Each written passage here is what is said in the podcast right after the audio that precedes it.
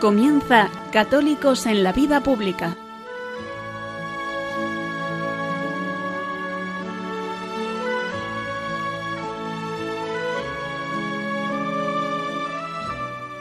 Un espacio dirigido en Radio María por Luis Zayas.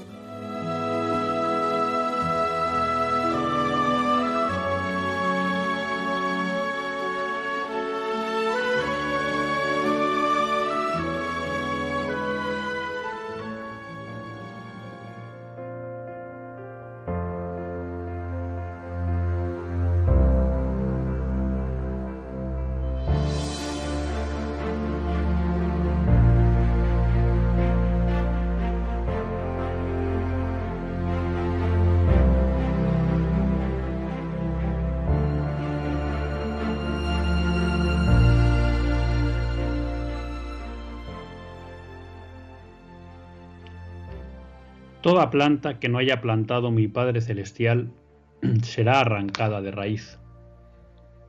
Con este versículo, el 13 del capítulo 15 de San Mateo, me encontraba el otro día siguiendo ese consejo que me había dado un buen amigo sacerdote de hacer una lectura continuada de los Evangelios, que he de reconocerles que no lo solía hacer y que me ha parecido una idea magnífica y que les recomiendo.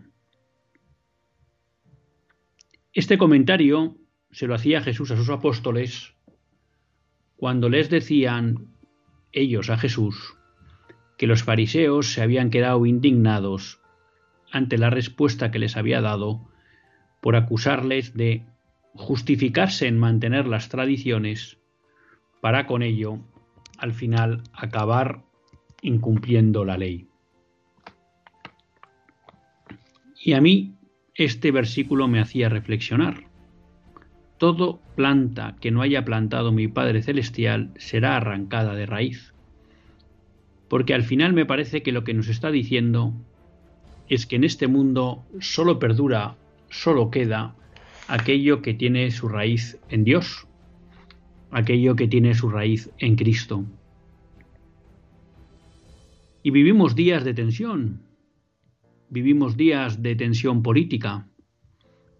Vemos cómo poco a poco en España se amplía una división entre sectores sociales, cómo la cohesión social va siendo dinamitada. Y no cabe duda que eso es fruto de un programa. Y lo hemos explicado muchas veces aquí en este programa. Pero la pregunta es, ¿y ahora qué? Muchas veces nos preguntamos cómo podemos hacer frente a este proceso de degeneración de la cohesión, de secularización y por tanto de desgarramiento político de nuestra nación y de nuestra sociedad. Y le damos muchas veces vueltas a la cabeza y se nos ocurren muchas ideas. Pero a mí me parece que muchas veces nos olvidamos de esta frase. Toda planta que no haya plantado mi Padre Celestial será arrancada de raíz. Lo único que va a perdurar en el tiempo, lo único que de verdad va a sanar las heridas de nuestra sociedad, es volver a plantar a Cristo en el medio. Y esto quiere decir que todas aquellas propuestas que queramos hacer, todas aquellas acciones que, queramos llevar a cabo, para que sean eficaces y de verdad sanen a nuestra sociedad, hace falta que estén enraizadas en Cristo. Y cuando digo en Cristo, digo en la Iglesia, y cuando digo en la Iglesia, digo en su magisterio. Y cuando digo en su magisterio, digo en su doctrina social de la Iglesia. Ese debería ser el elemento base a partir del cual los católicos, los cristianos, los hombres de sentido común, queramos aportar nuestro grano a la sociedad, porque ese grano será verdadero y fructífero. Sin embargo, el mundo de hoy se opone a esto. Incluso aquellos que dicen luchar contra el desorden actual. En primer lugar está la secularización, que hace que muchas personas no quieran oír hablar del verdadero fundamento de la vida que es Dios, ni de su Iglesia. En segundo lugar, el propio mundo católico muchas veces nos avergonzamos de hacer unas propuestas verdaderamente católicas, que no quiere decir confesionales, pero sí quiere decir enraizadas en la visión del hombre y de la sociedad que tiene la Iglesia y su magisterio. Y entonces pensamos que nosotros vamos a hacernos querer por el mundo si olvidamos esos presupuestos y tratamos de jugar en el campo del enemigo. Y al final lo único que ocurre es que todas nuestras ideas, todas nuestras propuestas son descafeinadas, no transforman la sociedad, se vuelven inútiles y por tanto la sociedad tampoco valora la aportación de los católicos. Porque ni siquiera se atreven a hacer una propuesta verdaderamente católica. Pero el Señor nos recuerda una verdad como puños. Todo lo que toda planta que no haya plantado mi Padre celestial será arrancada de raíz. Si de verdad queremos aportar a este mundo, si de verdad queremos transformar este mundo, no cabe duda que hay que pasar por una conversión personal. Pero esa conversión personal debe llevarnos a que todo aquello que hagamos por, para la sociedad, esté enraizado en Cristo. Eso es lo que nos ha enseñado la Iglesia siempre. Eso es lo que nos proponen su magisterio y su doctrina social. Ojalá 2023 sea uno de esos años en que se inicia el desacomplejamiento del mundo católico, el desacomplejamiento de las personas de sentido común, y no tengan miedo en hacer propuestas verdaderamente cristianas, porque a esas sí, Dios les garantiza su duración su vitalidad, su utilidad, su efecto. Dios quiera que el año 2023 sea un nuevo resurgir para que de verdad todo aquello que plantemos sea plantado por nuestro Padre Celestial.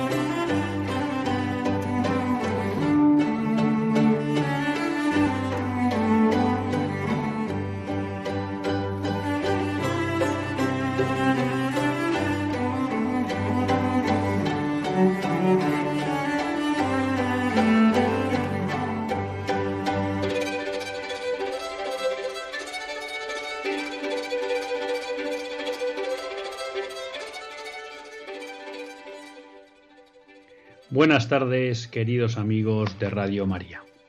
Un lunes más volvemos fieles a la cita con todos ustedes en los estudios de Radio María. Un lunes más para hacer este programa Católicos en la Vida Pública. Programa que, como todos ustedes saben, quiere ser una reflexión pausada sobre la actualidad nacional e internacional. Una reflexión que hacemos siempre desde la óptica del magisterio de la Iglesia y su doctrina social una iglesia que no nos cansaremos de repetir, que es madre y maestra. Y un lunes más tiene la suerte de compartir esta hora de radio con todos ustedes Luis Zayas, que es quien les habla. Y hoy además, bueno, pues gracias a Dios, entre que un fin de eh, un lunes no tuvimos programa y otro, bueno, por una serie de circunstancias personales, pues no pude estar en directo con ustedes, pues hoy sí, hoy en directo, que ya saben ustedes que lo que más nos gusta de este programa es el poder interactuar con todos ustedes. Así que, pues ya saben que pueden participar en el programa en directo de dos modos. Pueden llamarnos en el tiempo final del programa, que lo dejamos siempre para las llamadas de todos ustedes, o bien escribiendo al WhatsApp 668-594383. Un WhatsApp que, como todos ustedes saben, 668-594383 funciona durante el directo del programa y no y no después una vez que ya ha acabado el programa. De hecho, ya tenemos un mensaje que me toca un tema que pensaba que pensaba tratar. Y hoy, bueno, pues queremos tratar varias cuestiones de actualidad.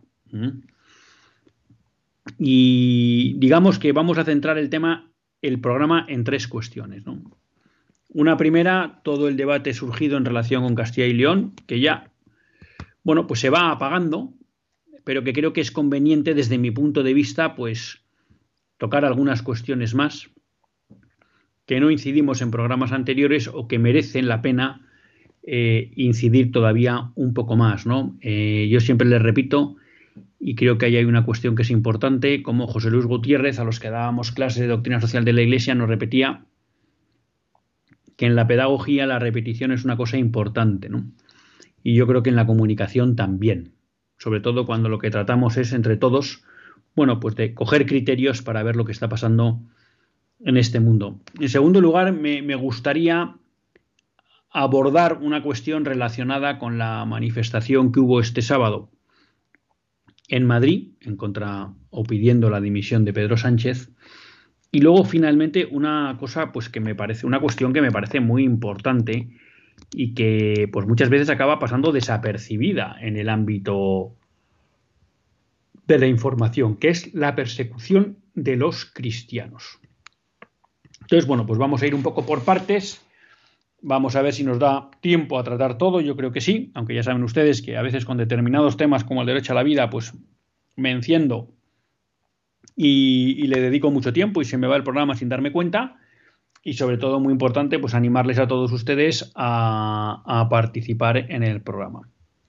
Entonces, yo creo que en relación con, con la cuestión que hemos estado viendo del famoso protocolo en Castilla y León propuesto por Vox, y vituperado por todos los medios de comunicación, incluidos aquellos que se consideran del ámbito del centro derecha y por todos los partidos políticos, excepto por el propio Vox, pues yo les quería recomendar en primer lugar un programa.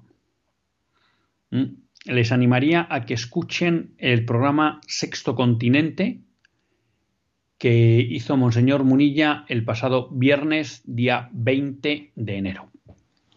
Porque abordó de una manera profusa y con calma a partir del minuto 9 más o menos del programa, pero vamos, tampoco se pierdan los nueve minutos, primeros porque merecen la pena, ¿eh? abordó en profundidad esta cuestión y creo que manifestó criterios muy claros con los que yo realmente coincido, pero eso no tiene el valor de que yo coincida, sino que creo que eran muy, habló con mucha claridad y con mucha contundencia y con mucha lucidez sobre toda la polémica que se había vivido en, en torno a esta propuesta del, del vicepresidente de Castilla y León. Por tanto, les animo a escucharlos. Yo en el programa pasado pues ya abordé parte de esta cuestión, ¿no? Pero sí quería volver sobre algunos temas que, sobre algunos aspectos, perdón, que me parecen importantes. Y me gustaría enmarcar todo este comentario que voy a hacer dentro de una idea que transmite claramente Benedicto XVI en Caritas in Veritate, en la que a lo largo de toda la encíclica, pero en especial me atrevería a decir en los párrafos 28-29 y luego también en los que se refieren un poco en el apartado cuarto a los derechos de los pueblos, al desarrollo de los pueblos, que Benedicto XVI nos deja muy claro en Caritas in Veritate que no podemos hablar de un verdadero desarrollo humano en una sociedad si el derecho a la vida no está protegido, adecuadamente protegido. Y él dice más. Él dice más. Nos dice además que cuando en una sociedad, en una nación, no está protegido el derecho a la vida y no se vive, digamos, también la mentalidad de la apertura a la vida, pues que realmente esa sociedad está abocada al fracaso y al deterioro, porque pierde las fuerzas naturales que le permitan seguir trabajando por avanzar. Entonces, yo creo que eso es una cuestión muy importante, ¿eh? muy importante. Y quiero em-, empezar enmarcándolo por aquí porque en su párrafo 28 dice, uno de los aspectos más destacados del desarrollo actual es la importancia del tema del respeto a la vida, que en modo alguno puede separarse de las cuestiones relacionadas con el desarrollo de los pueblos. Claro, ¿qué nos está diciendo aquí Benedicto XVI? Ustedes cuando hablen del desarrollo de una nación no pueden obviar la defensa del derecho a la vida. Entonces, a todos aquellos que dicen, no tocaba este debate ahora, pues yo creo que les podemos contestar rotundamente que sí tocaba. Y sí tocaba por dos razones fundamentales. Una, que nos explica Benedicto XVI. Y es que no cabe hablar de desarrollo de los pueblos sin abordar la cuestión de la defensa de la vida y del respeto a la vida. Entonces, es un tema que tiene que estar permanentemente en el debate social. Porque todo lo que sea proteger inadecuadamente ese derecho lleva a que pongamos en riesgo el desarrollo de los pueblos. Entonces, sí toca este tema. Pero luego, eh, eh, la semana pasada, bueno, hace dos semanas, yo creo que ya lo hablé con ustedes, eh, pero últimamente, no, no lo hablé con ustedes porque creo, a veces me cruzo un poco y ya no me acuerdo todo lo que he tratado en los programas, ¿no? Bueno, apareció una noticia en Infocatólica el 3 de enero, lo que pasa que el día 9 no hubo programa porque, porque era fiesta y yo creo que la pasada semana me centré en la cuestión de Castilla y León y no abordé esta cuestión. Apareció una noticia en Infocatólica, que es una página web que les recomiendo vivamente, ¿eh? igual que, que otras como Religión en Libertad. Bueno, pues apareció una noticia en la que se decía que hay una empresa de estadísticas, World Meters, que ha concluido que en el año 2022 se produjeron más de 44 millones de abortos en todo el mundo.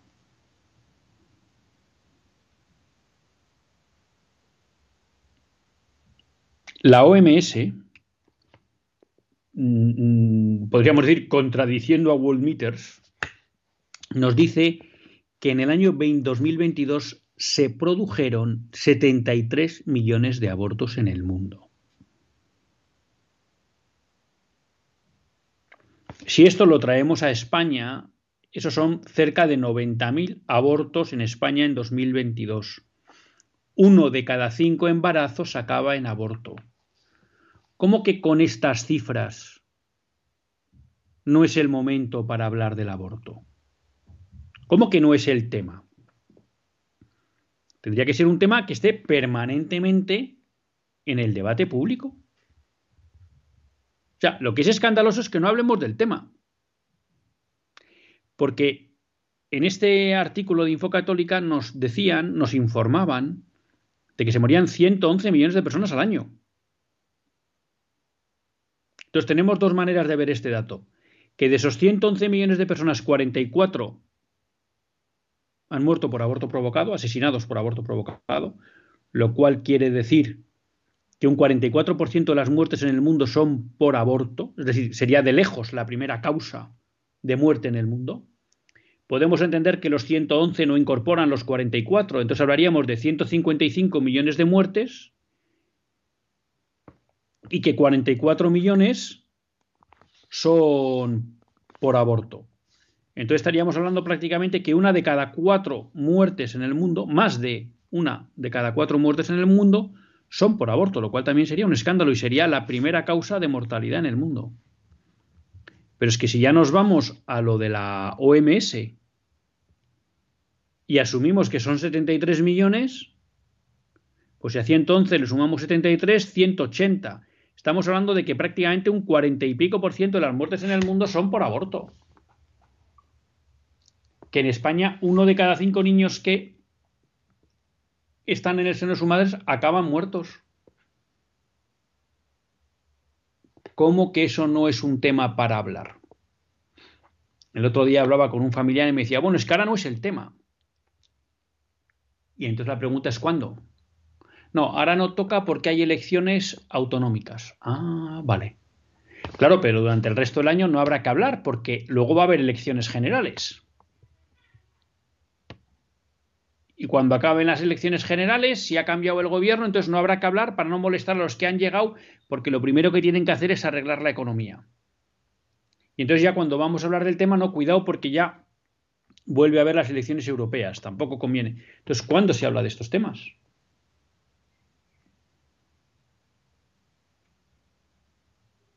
A mí, que quizá es una transposición un poco forzada pero en este debate, todos aquellos que han pedido que no se hablara del tema porque parece que perjudicaba a aquellos que querían derrotar a Pedro Sánchez y en especial al Partido Popular, eh, me ha dado la sensación que aplicaban una máxima que no sería en el mismo sentido, quizá estrictamente, ¿no? De la política lo primero. Claro, me atrevería a decir, esa era una frase que se le criticó mucho y que supuso la condena para la acción francesa, un movimiento eh, eh, monárquico que surgió en Francia a, final, a principios del siglo XX y que tuvo mucha fuerza durante, sobre todo, la Tercera República. ¿Mm?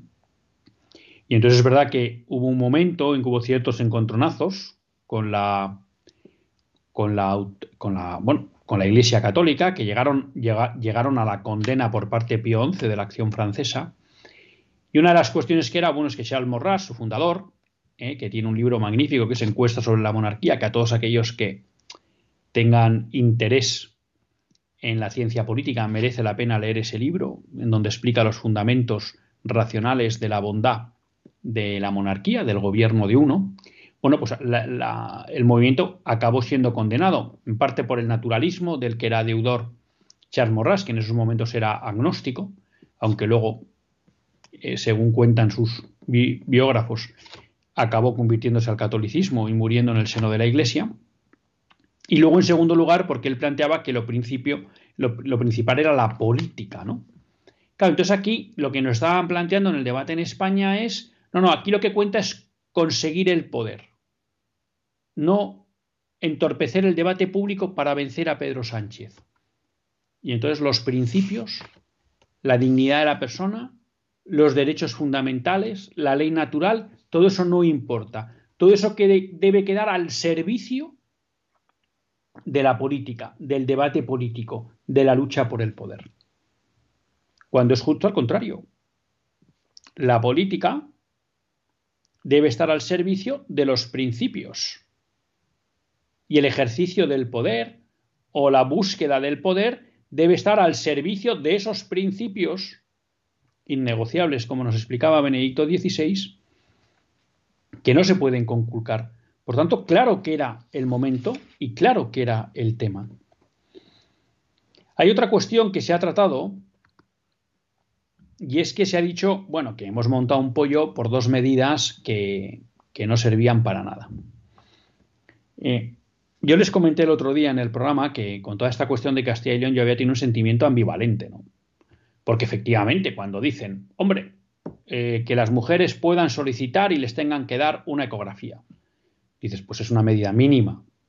No se ha estirado mucho el vicepresidente de Castilla y León. ¿Por qué? Porque él puede llegar hasta impedir que haya un euro del presupuesto de Castilla y León que se destine a promover el aborto. Entonces, de todo lo que podía haber hecho es lo mínimo.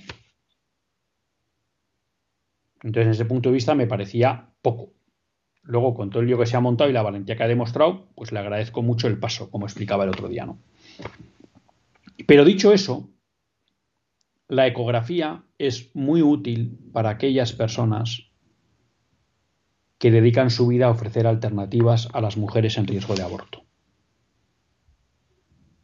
Y hay, igual que muchos de ustedes, les hablo desde la experiencia cercana, de personas muy cercanas, eh, que conozco, incluso algunas veces he colaborado con ellas, que ofrecen alternativas a, a las mujeres ante el aborto, incluso delante de los abortorios.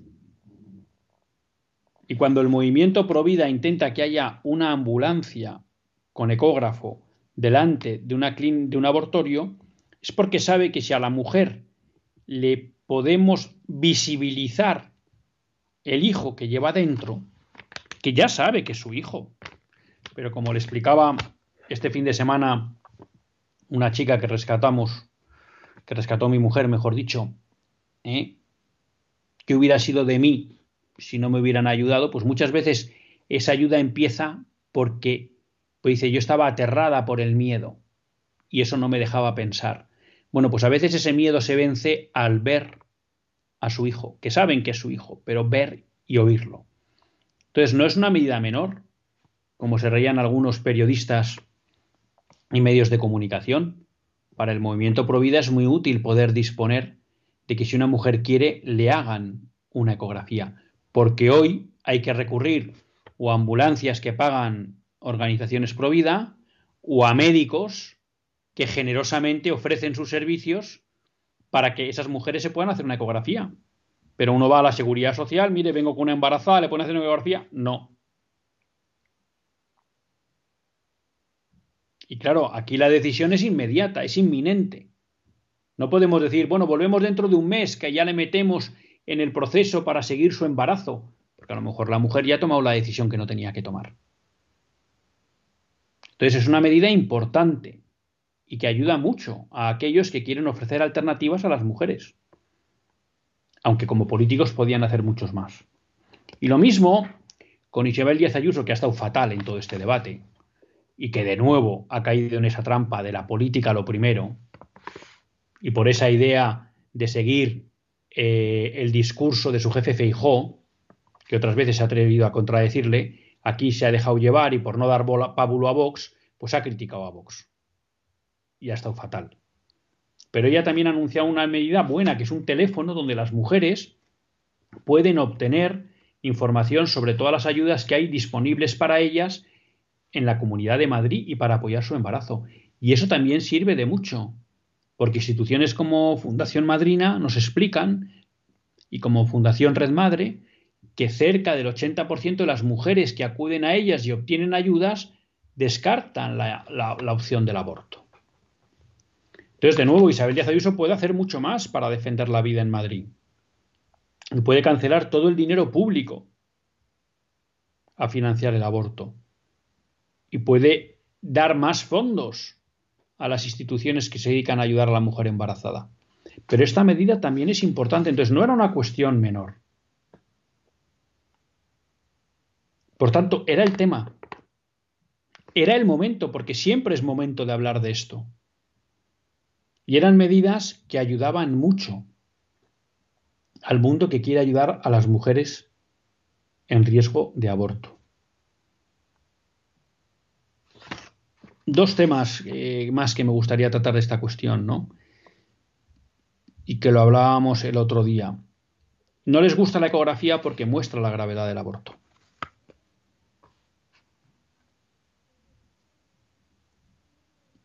Y aquí también ah, me ha parecido interesante una reflexión que hacía Luis Herrero Goldaraz en Libertad, en Libertad Digital cuando hablaba de que en el debate del aborto uno de los problemas que surgen es la falta de coherencia de las dos partes, ¿no?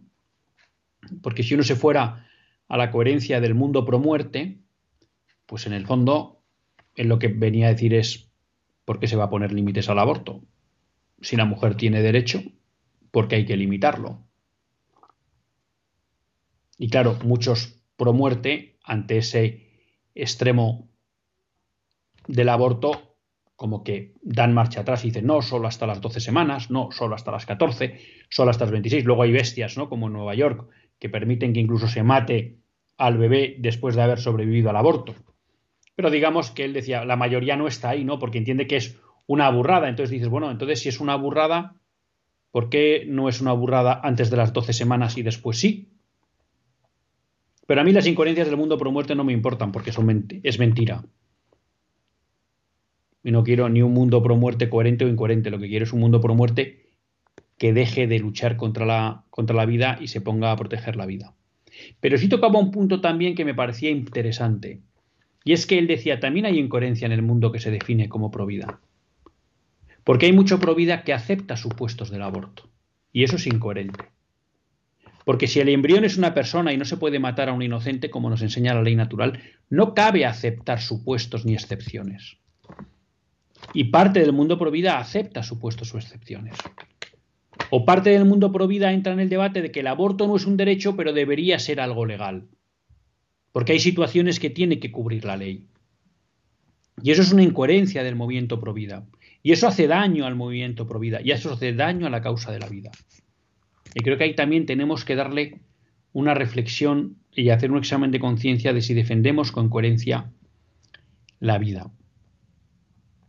¿Por qué les importa tanto el aborto? Lo abordábamos el otro día un poco de pasada, ¿no? Porque decíamos, este debate ha mostrado que el aborto es un elemento nuclear en la nueva sociedad que quieren construir. Y creo que hay tres elementos que explican por qué les importa tanto. Uno que yo siempre les digo, y creo en él firmemente, ¿no? que es la cuestión preternatural. Si el designio de Dios es que haya personas que vengan a este mundo para compartir con Él la eternidad, el designio del demonio es intentar que esas personas, primero, no lleguen, y de ahí todo el mundo de la anticoncepción y demás, y segundo, si lleguen, al menos mueran para no poder cumplir el plan de Dios y darle gloria en este mundo. Porque luego, gracias a Dios, uno confía en la misericordia de Dios y sabe que todos esos bebés abortados estarán eternamente con el Padre. O sea que ese último fin no lo consigue el demonio, pero lo intenta.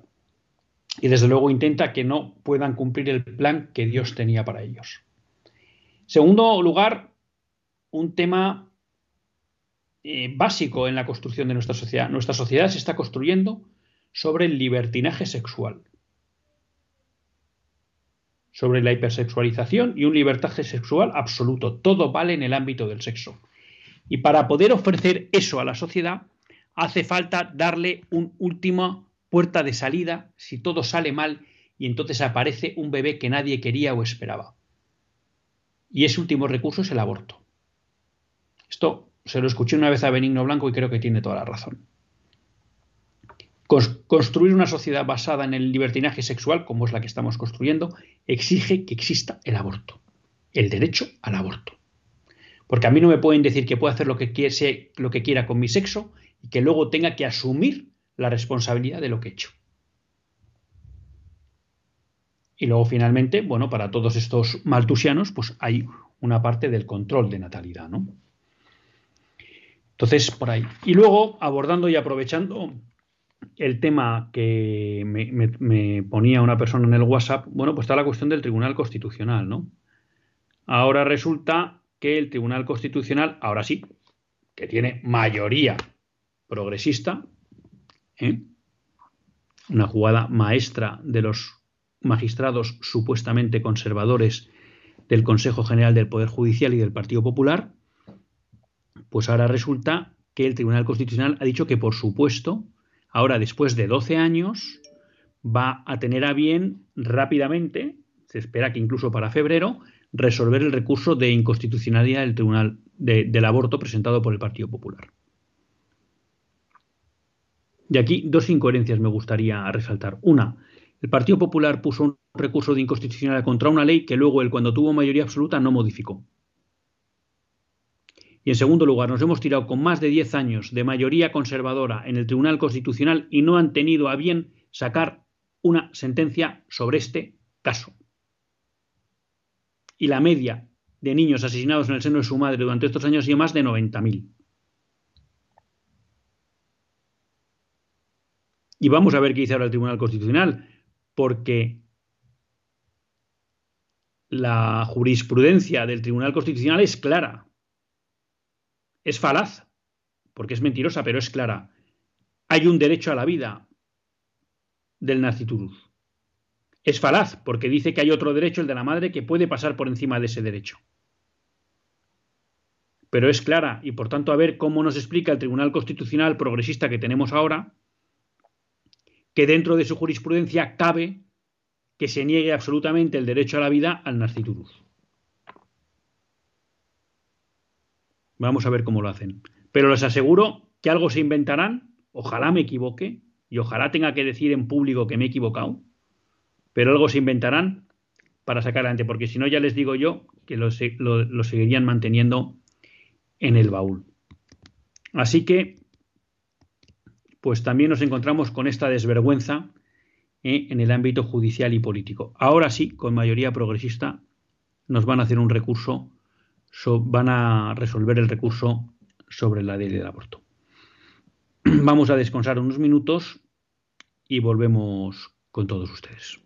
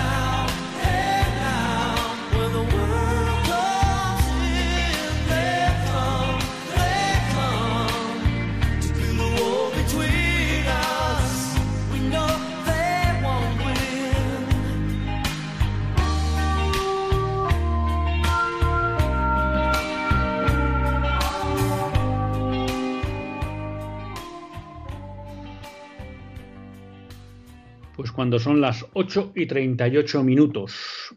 En la península, 7 y 38 minutos. En las Islas Canarias, continuamos en Católicos en la Vida Pública. Y lo hacen en compañía de Luis Zayas. Y bueno, pues eh, aunque tengo algunos temas más, llega el momento de ustedes, así que aquel que quiera llamar lo puede hacer llamando al 91 005 9419 91 005 9419. Si les pido brevedad para para poder dar paso a cuantos más mejor, ¿no? Tenemos aquí una llamada, eh, perdón, un WhatsApp. Soy sido oyente de Radio María, católica practicante y he sido funcionaria de administración local durante casi 30 años, actualmente jubilada. Lamento decirle que los políticos, cuyo modus operandi conozco bien, en el lado izquierdo no tienen un corazón, tienen una urna, salvo honrosas excepciones. Pues sí, esto es así, ¿no? Hay otra persona que nos dice, me gustaría que todos los cristianos católicos nos uniéramos más y más, nos uniéramos más y más, como dice usted si complejos para enfrentar esta persecución. Yo creo que eso es, es necesario, sí. Y también nos comentan, el aborto es moralmente un homicidio y esta moral cristiana y católica solo nos la podemos criticar los cristianos, no podemos imponerla a quienes deliberadamente la rechazan. Vamos a ver, en esta parte no estoy de acuerdo. ¿eh? El aborto es moralmente un homicidio y esta moral cristiana y católica solo nos la podemos aplicar los cristianos. No. El aborto es un homicidio. Y es un homicidio no porque la Iglesia lo dice. La Iglesia lo dice porque es un homicidio. Que parece un juego de palabras, pero hay que aclararlo. El aborto supone matar a un inocente. Y la ley natural, que es algo que nosotros descubrimos desde nuestra razón, no por la fe, sino desde nuestra razón, lo que nos enseña es que a un inocente no cabe matarle nunca. Porque el precepto de no matar es algo que surge de la razón. Surge de cualquier persona que quiere decir cómo organizamos la vida. Para organizar la vida en paz es necesario un precepto que exige no matar. No matar, porque si nos matamos unos a otros es imposible la convivencia y estaremos siempre luchando y nunca habrá paz. Y no hay que matar no solo por esa utilidad de convivencia social, sino porque el otro es una persona que tiene una dignidad, es una criatura de Dios, aquí no hablo desde la fe, sino criatura del Creador, tiene la misma dignidad que yo y por tanto le debo respetar. Entonces nunca se puede matar a un inocente. ¿Y por qué hago el matiz de un inocente? Porque sí cabe que en la defensa legítima, en la legítima defensa, yo pueda acabar matando a mi agresor. Si él me agrede de tal manera que para proteger mi vida tengo que acabar matándole. Pero ahí no estoy matando a un inocente. Ahí estoy en otro orden moral, en otro nivel moral, y es que me ataca un culpable, alguien que viene a agredirme, y yo tengo derecho a defenderme. Y en esa defensa, pues se puede producir el hecho desgraciado de que le mate. ¿Mm? Pero matar a un inocente, es decir, a alguien que no me agrede, es siempre injusto. Pero es una cuestión, que eso me parece importante, de ley natural. Y por eso podemos pedir que en la sociedad exista esa protección a la vida en todos los casos, incluido la del aborto. Porque no estamos imponiendo algo que viene de nuestra fe. Efectivamente, nosotros no podríamos pedir que haya una ley que obligue a que todo el mundo vaya a misa el domingo. O, o, que vaya a un acto religioso de su religión. No, porque eso es algo propio de los cristianos y lo tendrán que vivir los cristianos y no se lo podemos imponer a los no cristianos. Pero cuando hablamos de ámbitos de moral, la moral cristiana se deriva de la ley natural, de la moral natural. Ahí la fe no aporta nada en el sentido de calificación moral o inmoral de algo. Lo que la fe nos ayuda muchas veces es a descubrir eso que nuestra razón no es capaz de comprender o ayudarnos a entenderlo mejor. Porque obviamente cuando yo tengo fe y no solo entiendo que el otro es como yo, sino que es criatura de Dios e incluso puede ser hijo de Dios, su dignidad crece para mí, ante mis ojos crece y por tanto la dignidad que un católico concede a su hermano es mucho mayor que la que le concede un no cristiano, sin duda. O cuando hablamos de la sexualidad, bueno, pues el magisterio de la Iglesia nos ha explicado y nos ha ayudado a comprender cómo la sexualidad es algo que es para la entrega y para el amor. Pero eso ya está dentro de la dinámica de la sexualidad. No hace falta tener fe para conocer eso y comprenderlo pero la fe y el magisterio nos ayudan. Entonces, este es un punto importante. El aborto no es una cuestión eh, de fe. Y de hecho hay muchos agnósticos que defienden y protegen la vida, como es natural. ¿Mm? Tenemos a Conchita de La Coruña. Buenas tardes, Conchita. Le felicito por el programa, porque desde luego hay que defender muchísimo la vida, ¿eh? Porque mire, eh, Radio María eh, tiene la Biblia, ¿no? La Biblia, usted también la tiene. Entonces, el quinto misterio dice, no matarás, no matarás. Es una orden de Dios, no de los hombres. Y hay que obedecer antes a Dios que a los hombres. Entonces, la iglesia tiene que ponerse muy fuerte y defenderse. Defenderse, porque se está mandando el diablo y todas las cosas son así. Entonces, hay que defender la vida. Yo soy catequista, ¿sabe? Entonces, defiendo muchísimo la vida. Claro, claro, porque eh, hay que obedecer a Dios. Pues enhorabuena por esa enhorabuena por esa labor como catequista y bueno, por ese ardor también que nos presenta en defensa de la en defensa de la vida, ¿no? Y sí, hay que obedecer a Dios antes que, que a los hombres. Eso también es una cosa que nos toca a los católicos, ¿no? Toca a cualquier hombre en el sentido de que todas las cuestiones morales, digo, son de ley natural y por tanto, al ser ley natural, obligan a todos, porque es un mandato de Dios, en el sentido de que Dios nos ha hecho así y debemos respetar esas reglas en base a las cuales nos ha creado, ¿no? Entonces, efectivamente, yo creo que también es una cosa que tenemos que empezar a plantearnos en serio. ¿eh? En el mundo católico y no católico, hay que obedecer a Dios antes que al, que a los hombres. Y entonces cuando los gobernantes nos mandan cosas que son injustas, pues no tenemos que, obedecerles. Tenemos por aquí a Antonia de Córdoba con nosotros. Antonia, buenas tardes. Hola, buenas tardes. Pues le felicito, como siempre, ¿no?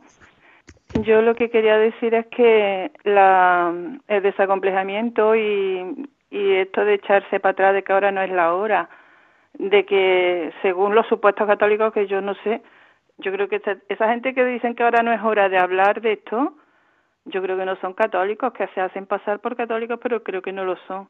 ¿eh?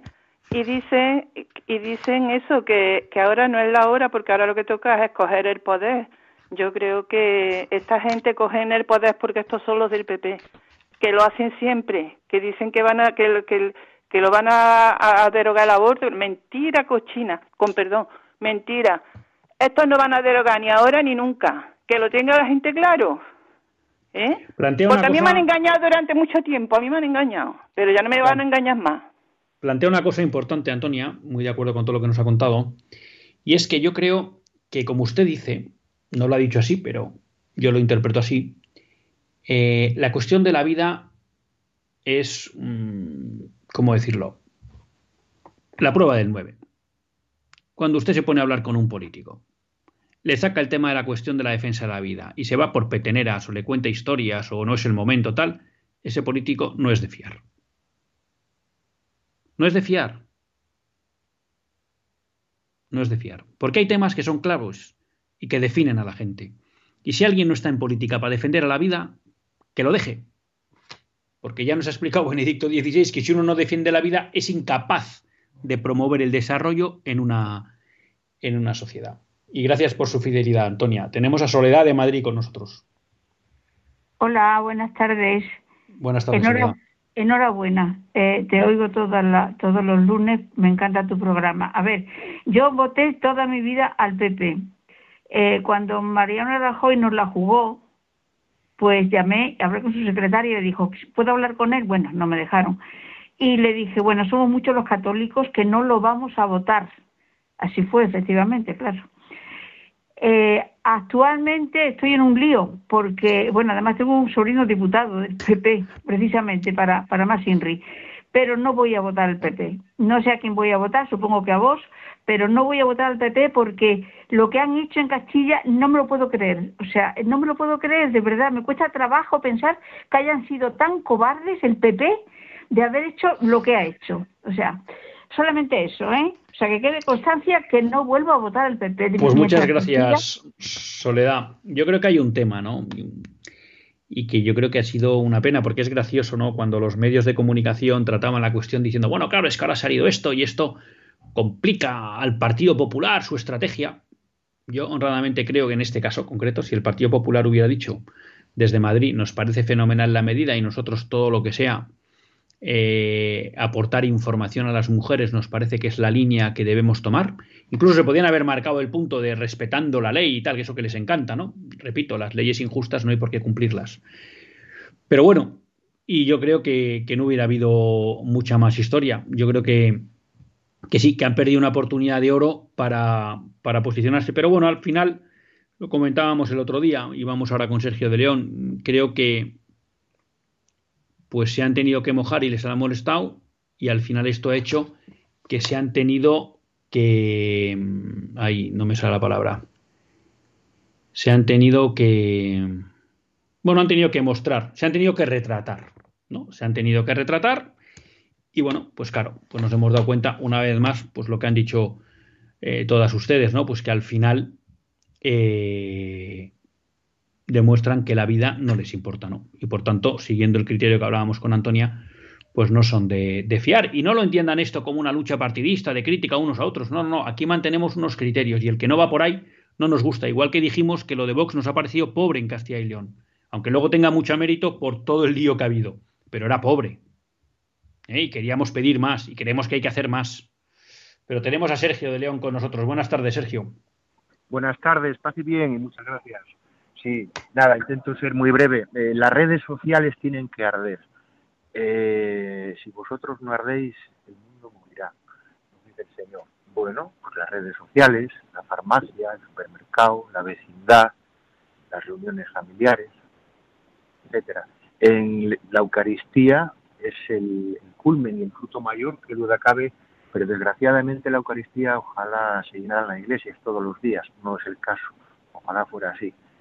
Desde el culmen de, pues, cuerpo y sangre de, nuestro Señor, desde ese culmen, pues, la farmacia, el supermercado, las redes sociales, el día a día, el no cesar nunca, nunca de defender la vida a su máxima expresión, su máxima, toda su naturalidad y siempre y es más muchas veces nos van a es como cuando apedrearan, apedrearan aquella mujer, ¿no? Todos se daban la vuelta cabizbajos, ¿no? Claro, porque no se quería ver los mofletes, la cara de, o sea, los mofletes rojos, ¿no? De la vergüenza. Bueno, pero por lo menos ya se ha invitado a pensar, cuando menos. Ahí lo dejo. Paz y bien y gracias. Pues muchas gracias, Sergio. Muy, muy de acuerdo con todo lo que comenta. Y se nos va el tiempo, ¿no? Pero mmm, bueno, quedémonos con la idea de que tenemos que rezar. Bueno, desde luego por la conversión de nuestros políticos y por nuestra conversión, pero bueno, por los cristianos perseguidos. Hoy no me va a dar tiempo a tratarlo, pero son permanentes las noticias en Nigeria, en Nicaragua y en un montón de países en que la persecución es permanente a los cristianos, en especial a los católicos. Pero sí quería tratar, a raíz de todo esto que hemos hablado, una cuestión eh, en relación con toda la manifestación que hubo el sábado pasado y tal. Y la quería analizar un poco, pues como siempre digo, o intento, ¿no? A veces pues no acertaré. Desde la óptica un poco de los principios, ¿no? Y es porque, pues mucha gente está muy harta de Pedro Sánchez, con sentido, porque está haciendo muchas cosas graves para el futuro de España, tanto a nivel moral como nacional. Pero hay que tener cuidado, ¿no? Porque parece que hay algunos que nos quieren transmitir que lo importante es que se vaya Pedro Sánchez. Y que lo importante es que esté otro en vez de Pedro Sánchez. Pero creo que la pregunta que nos tenemos que hacer desde el ámbito de la doctrina social de la Iglesia y como personas serias y reflexivas y maduras es, ¿pero usted para qué quiere quitar a Pedro Sánchez? Porque si Pedro Sánchez se va, pero todas sus leyes o la gran mayoría de sus leyes siguen vigentes, Pedro Sánchez sigue gobernando. No disfrutará él del poder, pero Pedro Sánchez sigue gobernando. Y hay algo que es curioso, aunque en cierta medida tiene, tiene sentido. Y es que, perdón que me ha entrado aquí una llamada, algo que tiene lógica. Si ustedes rememoran la historia de la democracia española, cuando Felipe González iba a caer, hubo un movimiento tremendo de hay que echarle porque ya no se puede más de corrupción, de tal, de no sé qué, de no sé cuántos. Y entonces todo el foco era Felipe se tiene que ir. Muy bien, llegó Aznar. Y todas las leyes de Felipe González se quedaron. Cuando llegó Zapatero, que también fue un momento de crisis económica tremenda y demás, eh, Zapatero se tiene que ir, se tiene que ir, hay que traer a otro porque ya esto se tiene que ir. Fenomenal. Se fue Zapatero y llegó Rajoy. Y todas las leyes de Zapatero quedaron vigentes. Entonces, ¿de verdad se fue Felipe González? ¿De verdad se fue Zapatero? Y, esto es lógico, porque nos lo explica muy bien el magisterio de la Iglesia. El socialismo y el comunismo generan, destruyen la sociedad. Y por tanto, cuando lleva un tiempo en el gobierno, degenera la sociedad. La deteriora. Y eso pasó en los años de Felipe González, y por su momento que decir hay que cambiar. Pasó con Zapatero, pero la realidad es que todas sus leyes se quedaron. Y por tanto, aunque en los gobiernos del Partido Popular pudo haber una apariencia de que económicamente la cosa se ordenaba, seguía el proceso de destrucción social. Y creo que aquí no me invento nada, creo que estos son hechos. Entonces la pregunta es, ¿qué queremos después de Pedro Sánchez? Y esa es la que nos tenemos que hacer todos. Y luego cada uno verá cuál es su opción. Si aquí no estamos para decir a quién hay que votar o a quién no. No le corresponde eso a Radio María. Pero yo sí desde este programa quiero compartir con ustedes unas reflexiones reales de lo que pasa hoy. Entonces la pregunta que yo me hago y que comparto con todos ustedes es, ¿yo qué quiero? ¿Que se vaya Pedro Sánchez? Sin más, y que venga otro que deje todas sus leyes y que ordene un poco el tema económico a ver si puede. Claro, pero esto sería no creerme lo que dice Benedicto XVI. Benedicto XVI nos dice en Caritas in Veritate que es imposible un desarrollo de un pueblo sin protección, por ejemplo, del derecho a la vida. Entonces me creo que las cosas van a ir mejor. Con 90.000 abortos al año. ¿No vemos que desde los últimos 40 años España no hace más que bajar porque la riqueza de los españoles no ha crecido como media. Entonces, ¿qué decimos? O lo que de verdad queremos es un cambio real y social y una derogación de todas estas leyes ideológicas que nos han impuesto y de verdad una sociedad donde se proteja la vida, se cuide la familia, se apoye a los autónomos, se apoye la libre iniciativa, se haga una sociedad viva y virtuosa? Esta es la gran pregunta que nos tenemos que hacer. Y todos aquellos que nos vienen a hablar de que lo único importante es que se vaya un señor, nos venden mercancía averiada. Pero ya no nos queda tiempo para más, más que para agradecerles a todos ustedes su atención, a los que nos han enviado los WhatsApp, los WhatsApp, ya Conchita, Antonio, Soledad y Sergio, por haber compartido sus opiniones con nosotros. Hasta el próximo lunes, si Dios quiere, que Dios les bendiga y escuchen a Monseñor Munilla el viernes 20 en su programa Sexto Continente.